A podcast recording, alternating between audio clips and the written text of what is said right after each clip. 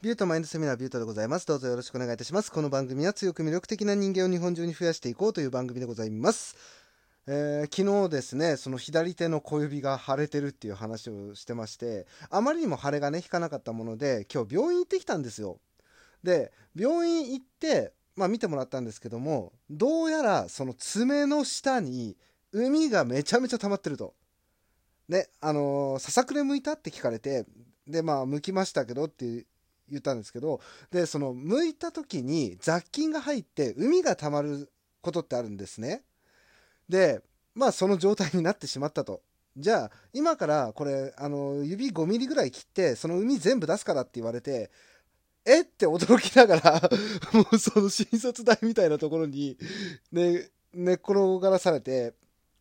で、まあ、麻酔をね、まず最初に指に打つわけですよ。で、この麻酔めちゃめちゃ痛いっすね。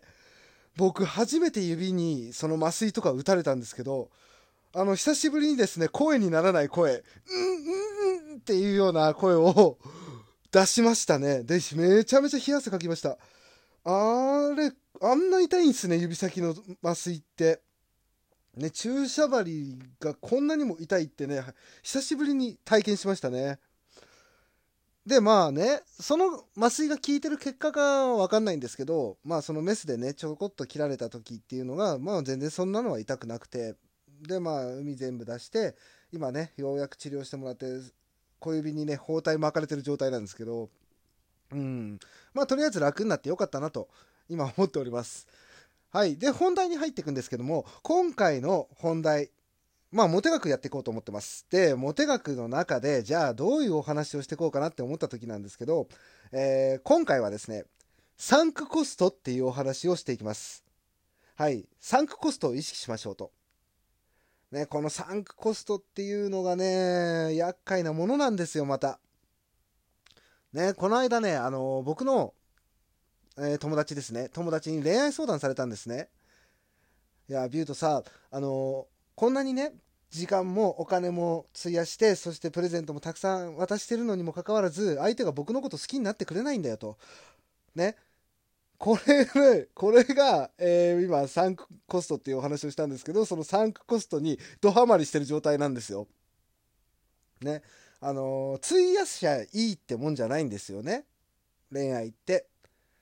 ね、そのお金をやたらつぎ込みます。プレゼントどんどん渡していきます。言われたこと何でも叶えていきますって、これね、ただ都合よく使われてるだけなんですよ。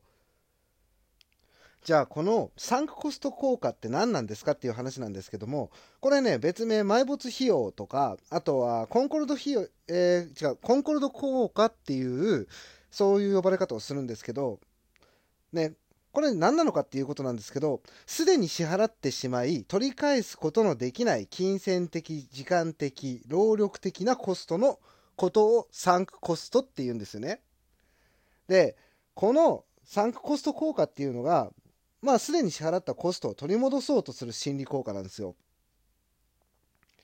例えばね、わかりやすいところで言えば、えーパチンコとか思い浮かべていただけると分かりやすいんですけどもこれだけお金費やしたんだからそろそろ当たりが来るだろうと。ね。その当たりが来ることをどんどん期待してどんどん追加投資していくじゃないですか。これがサンクコスト効果なんですよ。ね。支払ったものを取り戻そうとするっていう。ね。これがまたね恋愛の作用にも適用されるんですよ。えー、と恋愛面で考えていけばキャバ嬢とかホストとかにめちゃめちゃ貢いでる人っていうのがこのサンクコストっていうものに取りつかれてる人たちで世の中にはいるじゃないですかそのキャバ嬢にねプレゼントとかねそのお店に行く時間とかあとはねこういうことしてほしいなって言われて素直に動いてしまうとか。ね、まあ逆にね、その女性側でもホストに通ってて、まあ同じようなことをしてしまうっていうことあるじゃないですか。ね、あの、これがサンクコストに取り憑かれてる状態っていう形で、で、このサンクコストに取り憑かれてる状態だと、利用されやすいんですよね。だから簡単に言うと搾取されちゃうんですよ、そこで。逆に恋愛で考えるのであればね、もし好きな人がいるとして、逆にサンクコストをかけさせるっていう手法の方がモテる人間になっていきやすいんですよ。ね、まあどういうことかというと、で、まあ、まあ、ね、ささっきからそのお金とか時間とか、なんか手間とかっていうね、そういうものをかけさせるといいですよっていうことを言ってるんですけど、あのー、かけさせるにしても、その、ね、お仕事じゃないし、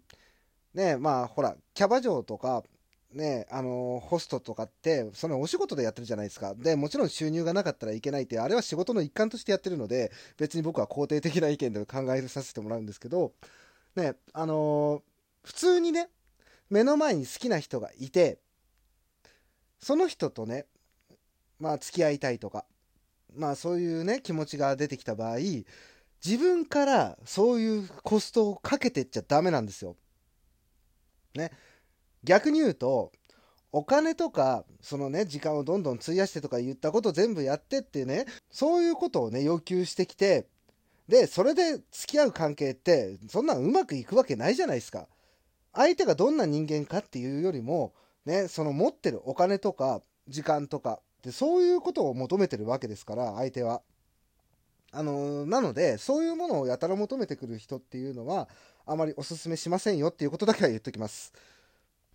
で、狙った相手がいるのであれば、サンクコストをどんどんかけさせていきましょうっていう、ね、ようやく本線に戻ってきましたけども、ね、まあこのサンクコストね、そんな巨額な金額とか、ね、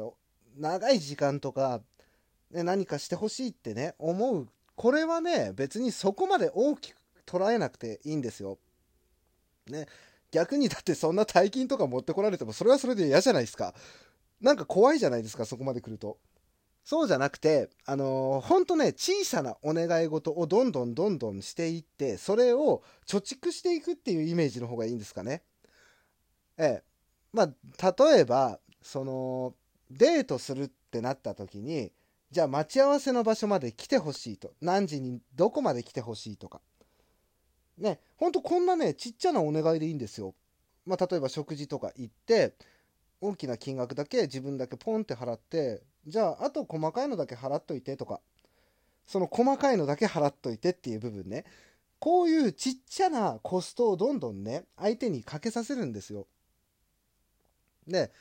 あのー、それだけのね、時間とかお金とか手間とかっていうものを相手がちょっとずつちょっとずつかけていくことによって、あ、自分がこれだけかけたんだから相手はこ、ね、自分のことを好印象に思ってるんだと。いうふうに捉えてってくれるんですよ。で、それの積み重ねっていうので、だんだんだんだんね、相手のことを好きになっていくと。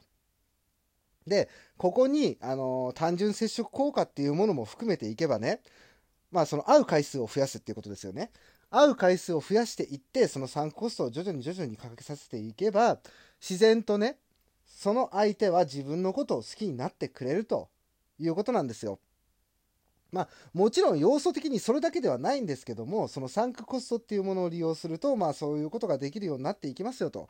いうのが今回のお話なんですね。正直な話をするとですね、僕もね、つい最近までこれで大きく失敗してたんですよ。ね、もう、まあね、話したかな、その2年ぐらい追ってた女の子がいて、で、その女の子になんとか好かれたいなと思って、いろんなね、手間をかけたりとか、えー、まあ、そのプレゼント渡したりとかって、そういうことしてたんですけど、結局のところ、これが、あのー、その女の子から離れられないっていう自分を作ってしまってたっていう側面があったんですよ。ね、そうなってくると、その2年間っていうね、まあ僕がね、かけてた時間っていうものが、結局その女の子とうまくいかなかった時無駄になるわけじゃないですか。で、このかけたサンクコストっていうものを回収できないですよね、もう。なので、あのー、諦める段階っていうところもちゃんと含めた上でこのサンクコストをかけていきましょう。まあ自分がかけていくのもいいし、相手がね、相手にね、ちゃんとサンクコストをかけさせるっていう、そういうこともね、意識しながら、まあお互いいいバランスでやっていったらどうですかっていうのが今回のお話なんです。なのでね、あの、冒頭で言ってた友達に対してはですね、あのー、僕はね、もう、お前搾取されるだから、だけだからやめときなっていう話をしたんですよ。で、あの、ショック受けてましたけど、まあ、それでね、気持ち切り替えてもらって、まあ、新しいね、やり方で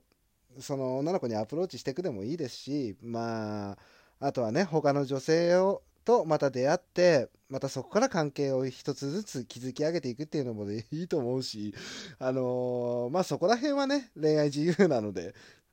うん、好きにしていただければいいかなとは思ってるんですけどもうんまあ、とにかくね、あの、サンクコストかけすぎると、今度はね、あの、回収できなくなるので、そのね、回収できなくなる手前で必ずやめることをお勧めします。ね、あのー、行くとこまで行っちゃうと、本当に自分がね、苦しい思いをすると思いますので、ね、あくまでもそこは冷静な目で、お互いの関係を見ていきましょうっていうのがね、重要なところかなと思っております。はい。ではまあ今回はね、ここら辺で終わりにしたいと思います。ラジオトークのクリップ、いいね、ネギ、そして Twitter のフォロー、あとね、番組のご意見、ご感想などよろしくお願いいたします。それではまた。ビュートでした。バイバイ。